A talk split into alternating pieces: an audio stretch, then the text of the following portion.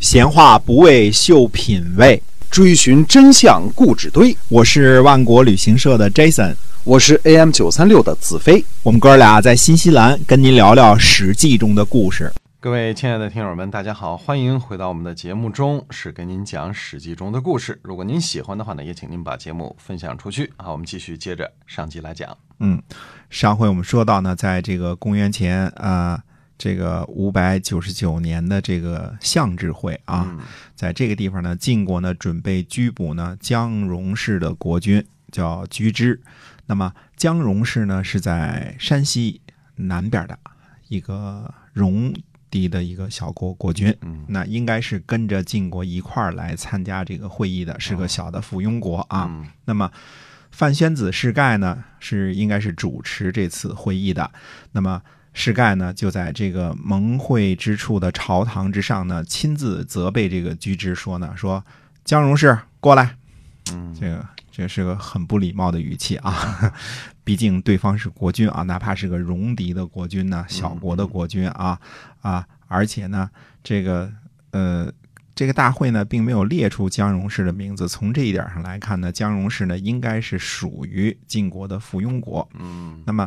人家到底是个国君呐，世盖再牛也不过是个大夫，对吧？这个，呃，但是看来这个戎狄小国国君的地位啊，实际上却没有世盖这样的轻世级的大夫尊崇啊。那么，世盖呢就数落这个居之说，这先说了一句这个江荣氏过来啊，嗯，接着就开始数了他啊。他说：“你们的祖先呢，披着茅草。”戴着这个荆棘编制的帽子来归附我们的晋国先君，对吧？我们先君呢，晋惠公自己土地也不多，但是还是分了田地给你们，让大家呢都有饭吃。如今呢，诸侯呢侍奉寡君呢，不比从前了。话语之间呢，泄露了机密，应该是你们传出去的谣言。明天结盟的时候啊，请不要参加，参加就把你抓起来。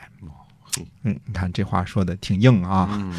哎，那么居之呢就回答说：“他说呢，往昔秦国人呢靠着自己人多势众驱逐我们各个戎狄部落，晋惠公呢昭示他的恩德，认为我们祝融呢是四月的后代，不应该让我们灭亡。这个大家也看看啊，这是古代传说的四月的后代戎狄啊。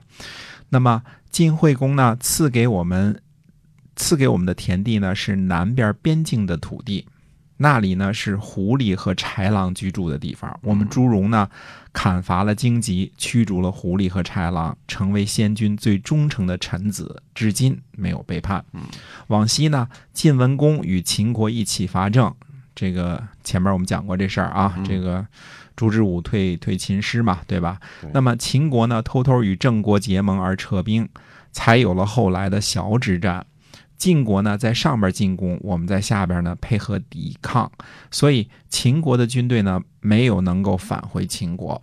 嗯，记着那次是一一个人一匹马都没跑回去啊。嗯，那么这其中呢也有我们祝融的功劳啊，就好比说捕鹿，对吧？晋国人从正面呢抓住鹿的犄角，朱荣呢在后边拖住鹿腿，和晋国人一起呢把这鹿给扑倒了。现在为什么不能免除我们朱荣的罪过呢？从小之战开始啊，从那儿以来，晋国大小打了近百次仗，我们朱荣呢都时时刻刻的跟随诸位执政，就像小之战那时候一样，从来不敢远离。现在呢，晋国各位大臣啊，确实有缺失，所以诸侯呢有些离心离德，现在要归罪于我们朱荣。这个我们朱荣呢，呃，饮食、衣服和朱华呢不一样。嗯，彩礼呢都不相往来，言语不通，能做得了什么恶呀？是否一起开会？这有什么大不了的？居之接着呢就朗诵了《诗经》当中的《轻盈》一诗，然后就退了下去。哎，范宣子师盖呢听了这个之后呢，马上表示歉意，让姜荣氏呢参加会议，成就了不信雅呃不信谗言的这个雅量。轻盈呢是。这个《诗经》里边的小雅当中的一首啊，这个呃很简单，大家也能听听，应该能听得懂。盈盈轻盈，就是说这个轻盈啊，嗡嗡的在那飞啊。止于帆，止于帆，帆呢就是樊篱的意思啊，就是篱笆上边啊。那么呃，这个说凯蒂君子无信谗言，盈盈轻盈止于计，呃，谗人罔极，交乱四国，盈盈轻盈止于真，谗人罔极，构我二人。就是说这个盈盈轻盈啊，这个这个青头苍蝇啊，这个整天在这乱嗡嗡的啊，说我们坏话啊，这个意思啊啊。那么从这一段的记录当中，我们看到几个事儿呢？第一呢，想当初秦穆公呃霸西戎灭国十二啊，这个呃包括姜戎氏在内的西戎这个诸个诸诸个部落被击败了之后呢，就渡过黄河逃跑来了山西了，对吧？被秦穆公打的没地儿去了嘛，对吧？那么秦惠公呢，当时是当时是这个对不起啊，是晋惠公啊，晋惠公嗯。晋惠公呢，就把他们安置在了荒凉的南部山区。从那个时候起呢，朱荣就生活在晋国的境内，成了晋国的附庸国，人民过来了，对吧？而且呢，屡次响应晋国的征召，参与晋国的战争，特别是在崤之役当中啊，这个秦国的军队呢被全歼，朱荣呢功不可没。这次呢，跟着晋国前来开会，这个。盟主大人来开会嘛，对吧？那么姜荣氏的居之呢，显然和其他的诸侯呢私底下发了一些牢骚，对吧？肯定是说了一些这个那个的，对吧？那么，呃，其他一起发牢骚的这个诸侯大夫呢，却背地里去跟这个主持会议的士干呢说了坏话，对吧？嗯，打了小报告。所以有的时候人这一块说别人坏话的时候，一定得注意啊，就是。呃，你可能是说的，你也可能是听的，但是说的是听的，都有可能被人转出去啊。对，这个得记清楚啊。那么施盖呢，一生气就把姜荣氏呢找来，这个骂了一顿，对吧？刚才姜荣氏来告诉你怎么怎么回事啊。那么告诉姜荣氏呢，要不是想当初我们家晋惠公收留你们，你们朱荣恐怕现在还不知道在哪儿要饭呢吧？对吧？居然现在敢说我们大臣的坏话，居之呢？并没有辩解私底下发牢骚这个事儿，差不多有点供认不讳啊，就是说了，对吧？并且明确指出了呢，导致诸侯有二心的是你们诸位执政大臣的缺失。我们朱荣呢，一向都是帮助晋国的，感谢呢当初晋惠公收留，而且呢准备。继续跟着晋国干，请您不要听信谗言，破坏了我们之间的关系啊！这个居之呢，虽然说我们朱荣呢衣服饮食和你们发达国家都不一样，言语不通，可是居之同学呢随口朗诵《诗经》，这文化水平也不是一般的高。对吧？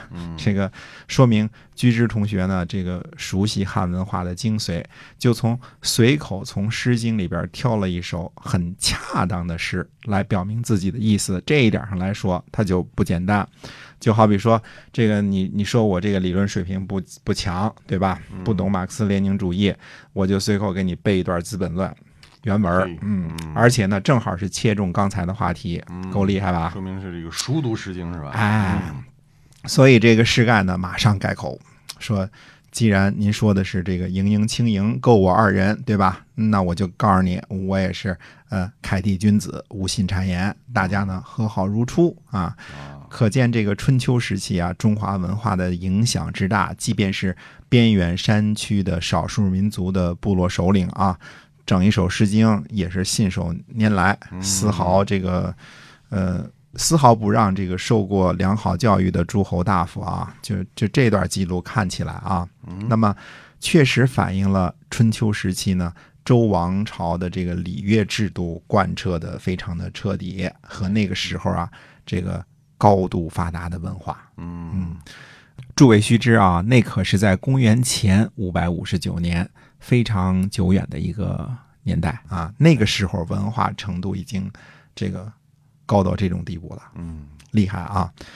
那么，同样呢，是在这个公元前五百五十九年相知会上啊，这个呃，子舒齐呢，呃，作为这个姬武子的副手，呃，参加了会议，这是鲁国的啊。那么，可能是子舒齐呢和这个姬武子呢表现非常的优良，从那之后呢，晋国呢就减轻了鲁国的这个份子钱。嗯，你该交的那份军费，让你少交点嗯，而且呢，从此呢，更加尊敬鲁国的使者。这是呃，我们说这个姜荣氏和相知会上的这个一点事儿。那么，呃，接下来呢，我们说晋国呢，嗯、去年呢被这个秦国好好的暴揍了一顿，嗯对吧？那么到底，呃，晋国把所有的这个东边的事儿都办完了之后，会不会对秦国用兵呢？那么下回跟大家接着说。哎，是的，好，我们今天啊这个节目呢就先跟您聊到这儿啊，感谢您的收听，我们在下期再会。再会。